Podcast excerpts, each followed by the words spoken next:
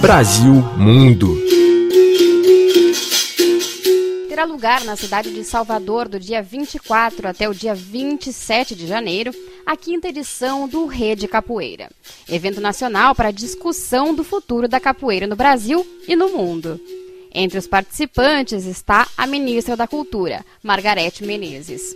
Na edição de 2024, que é organizada pelo projeto Mandinga, 14 mestres octogenários serão homenageados. Entre eles, dois mestres radicados nos Estados Unidos: mestre acordeon, de 80 anos, que vive no Novo México, e mestre João Grande, hoje com 92 anos, residente em Nova York, que é considerado o mais velho mestre de capoeira no mundo. Nascido em Itagina, Bahia, no ano de 1933, João descobriu a capoeira de Angola aos 10 anos, mas só arriscou os primeiros movimentos aos 20, quando se juntou ao movimento Corta Capim. Seu João, como foi o seu primeiro contato com a capoeira? Passou dois rapazinhos, fez um corta capim. Aí o outro disse assim, ó, era Chico e Pedro. Pedro, esse, esse movimento é de, é de, de descer na gol, passando por cima sua cara. Eu fiquei sentado lá no, no passeio, aí depois ele saiu, o outro ficou, eu disse, Pedro, onde é esse nego Lagoa? O pessoal que veio da África.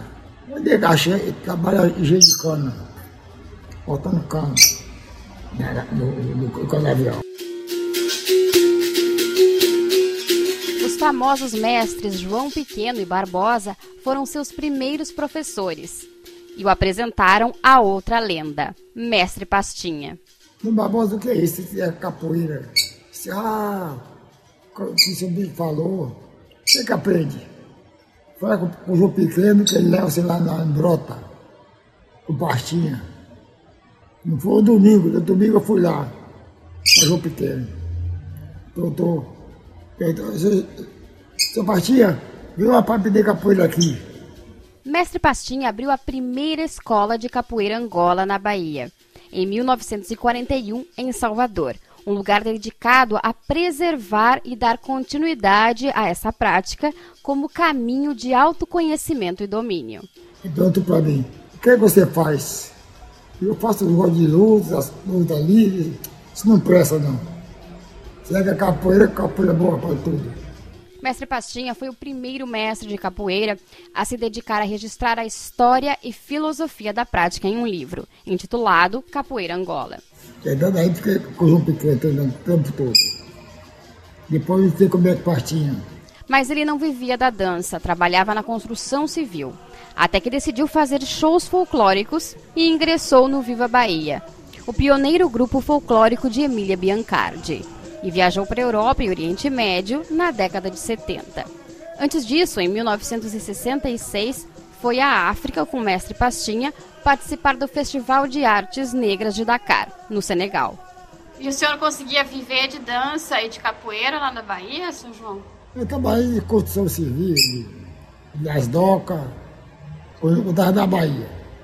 Quando eu viajei para o professor Emília, eu, ela pagava a pessoa para viajar com ela. Em 74 viajamos, passamos nove meses viajando.